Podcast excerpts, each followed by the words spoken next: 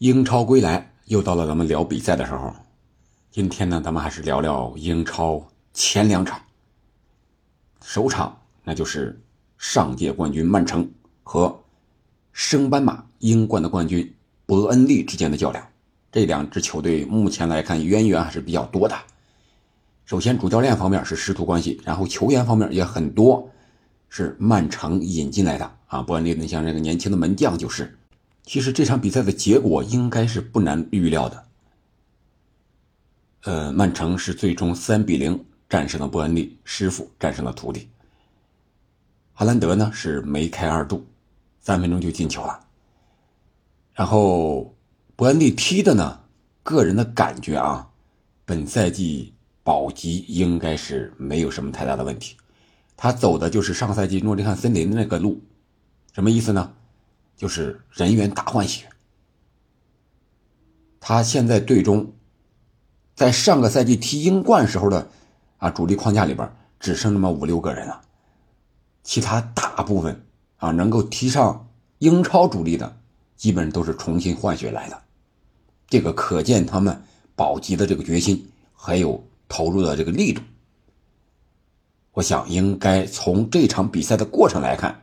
应该是没有什么问题。虽然是零比三输了，但是这个过程让曼城踢得很不舒服，而且还伤了德布劳内、丁丁这个唯一的单核的核心。我们知道京多安走了，科瓦契奇本来是顶替京多安的位置的，结果这场比赛二十分钟的时候，德布劳内举手示意受伤，腿筋拉伤。至于伤到什么程度？赛后，瓜迪奥拉说：“他也不知道，但是可能得伤几周，因为这个我们都知道，德布劳内每个赛季啊，他都有这么受伤的时候。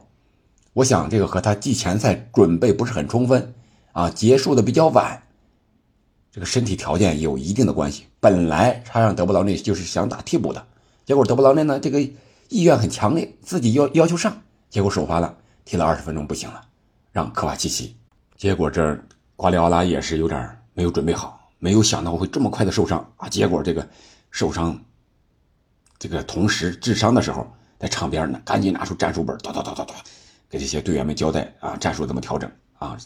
一开始我们看，呃，他用的一个是三二四幺这么一个阵型，这三是谁呢？守门员当然还是这个埃德森，对吧？三是呃六号阿克是左中卫。二十五号阿坎吉是居中，二号凯尔沃克居右。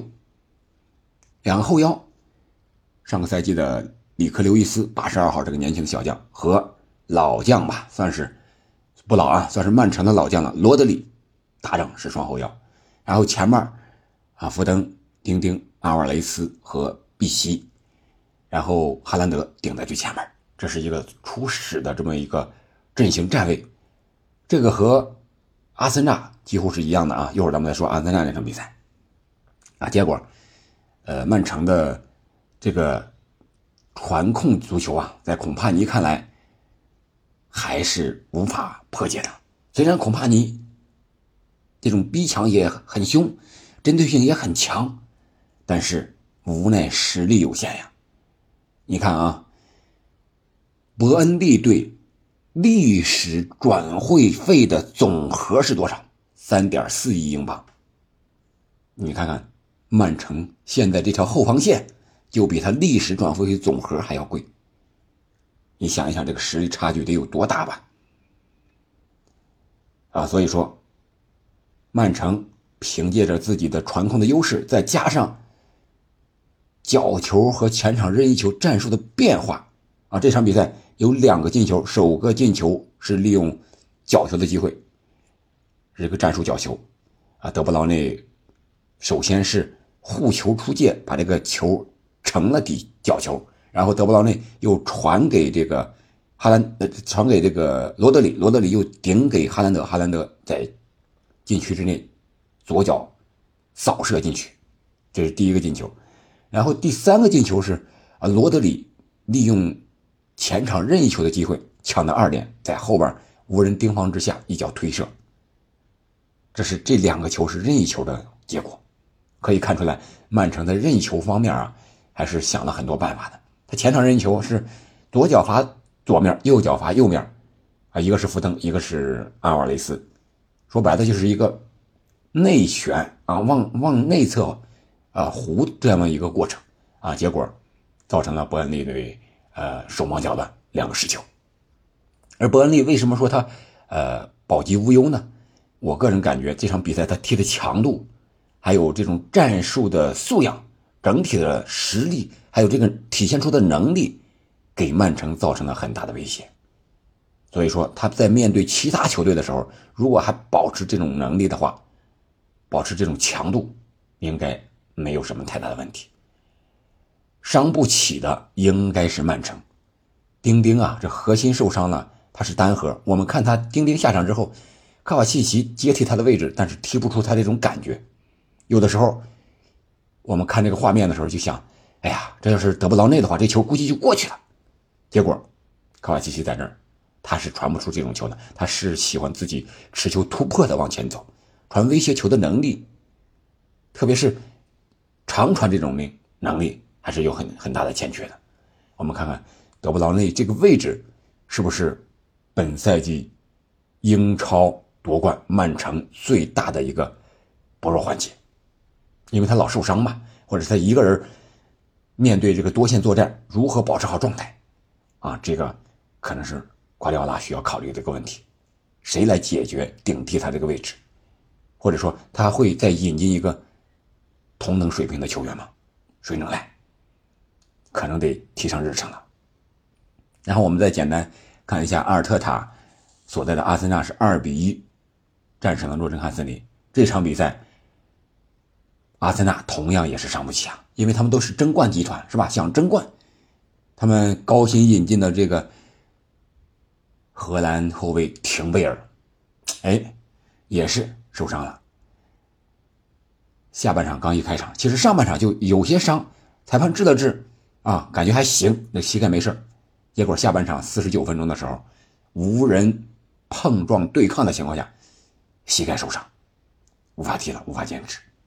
第七伤，我觉得这个要治一时半会儿也好不了，可能这个开局啊，对他们来说，啊，当然阿森纳现在有人，但是廷贝尔能打首发啊，说明他是能力是没有问题的，是右脚打左边后左边中卫，也是打了一个三二四幺这么一个阵型。刚才说过，拉姆斯戴尔、廷贝尔，然后这个萨里巴，还有本怀特，这是。后防线上的，然后赖斯和呃托马斯帕蒂，这是双后腰。这个后腰可以说这个实力啊不输曼城。然后是哈弗茨和厄德高，是打的这个中场前场这个中路这个位置。然后呃十一号马丁内利还有七号萨卡分居左右两边。然后等顶在前面呢，由于是热苏斯受伤，是恩凯蒂亚。当时我看到这个首发阵容的时候，哎呀，我说想，这特罗萨德季前赛表现的那么好，竟然没有进首发。哎，随着比赛的进程一看，也是有道理的。你看，右边的萨卡是进球了，呃，进进个球是吧？兜射那个进球内切啊，非常的漂亮。然后十一号马丁内利是最活跃的啊，那个马赛回旋式的脚后跟磕球助攻，助攻。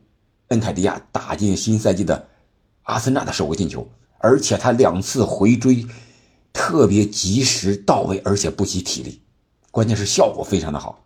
你想一想，这前场要么表现活跃的，要么进球的，你说让特罗萨德怎么办？也没办法，只能说你要是想争冠，必须有这样的板凳厚度。当然，特罗萨德最后也上了场了，表现也是不错的，但是。阿森纳的防守啊，我觉得这在防快攻这一块哎，诺丁汉森林是给了他很大的压力，特别是有一个利用阿森纳角球的机会来了一个进球，这个进球边路的持续突破，然后，呃，替补登场的，呃，埃兰加上赛季曼联的这个队员，然后和，呃，九号阿沃伊之间的一个配合，直接就打穿了阿森纳的防线，那这个可能是。阿森纳得需要考虑一下了，啊，怎么还是应对对手的这个快速反击？你要想压上，是吧？我们后卫后卫线还有中场线怎么负责拦截。当然，大部分的时间阿森纳是把这个球是控制在自己自己的脚下的，但是就怕万一啊，强队和弱队之间，弱队想要保级，想要拿分，不就是快速反击吗？密集防守吗？五四幺吗？对吧？或者说五三二嘛，五后卫是跑不了的。无论是伯恩利还是这场比赛的诺丁汉森林，都是这样的。但是我看，森林在史蒂夫库珀的这个带领之下。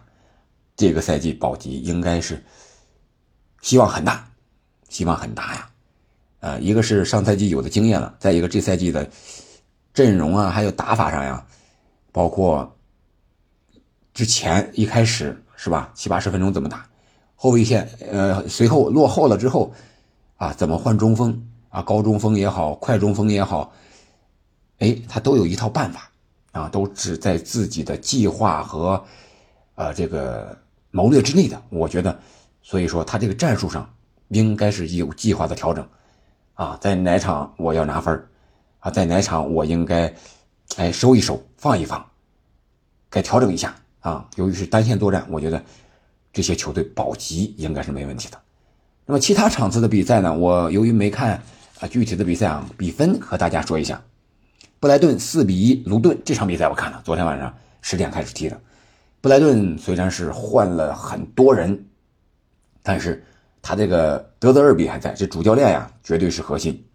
然后你像达胡德来了，踢的是八号，然后马西有进球，三山勋有助攻，是吧？然后呃，其他的队员虽然说麦克雷斯特走了，凯塞多呢现在是闹着要转会，呃，上不了，呃，无法踢，是吧？但是其他队员来到之后啊，感觉。还是能够适应他战术的要求的，啊，这个布莱顿还是很厉害的。在卢顿这一块升班马，我个人感觉本赛季这个保级啊，得好好下点功夫了。特别是东窗的时候，应该好好考虑考虑补强一下啊，是不是有可能最后一段时间还要换帅呀？目前这个状态来看，他这个人员构成还有战力，要想保级的话。可能难度比较大，然后其他的，呃，还有一个谢菲联也是升班马，零比一输给了水晶水晶宫，这个我没看啊。然后伯恩茅斯是一比一西汉姆联，埃弗顿零比一弗勒姆，纽卡很厉害，五比一维拉。这上赛季这两支球队给我们都留下了很深的印象。我们随后具体再聊一聊这场比赛。这是首轮目前七场比赛的一个结结果和简单的分析。总体来看就是豪门。想要夺冠伤不起，但是伤了丁丁，还有后防的核心阿森纳的廷贝尔这两员大将啊，两支球队争冠最有希望的两支球队，上赛季的冠亚军都伤了，给其他人看到了希望。但是其他球队无论是谁啊，三四五六的，你得也得自己防着点，不要受伤。然后另外一个，这升班马保级输不起，但是都输了。看来英超确实不好踢，尤其是卢顿呀，啊谢菲尔德联呀，是吧？伯恩利呀，还有之前的保级困难户伯恩茅斯、埃弗顿呀，最后时刻保级的这些球队都输了。可见呀，本赛季英超的争夺肯定还会刺刀见红，异常的激烈，好吧？呃，下周呢，我可能还是说的会比较少，但是。我这个是忙完了之后，肯定会及时和大家聊一聊足球，也会及时的回来和大家分享一些啊比赛直播的比赛啊。好了，我们今天就到这儿了，感谢您的收听，我们下次再见。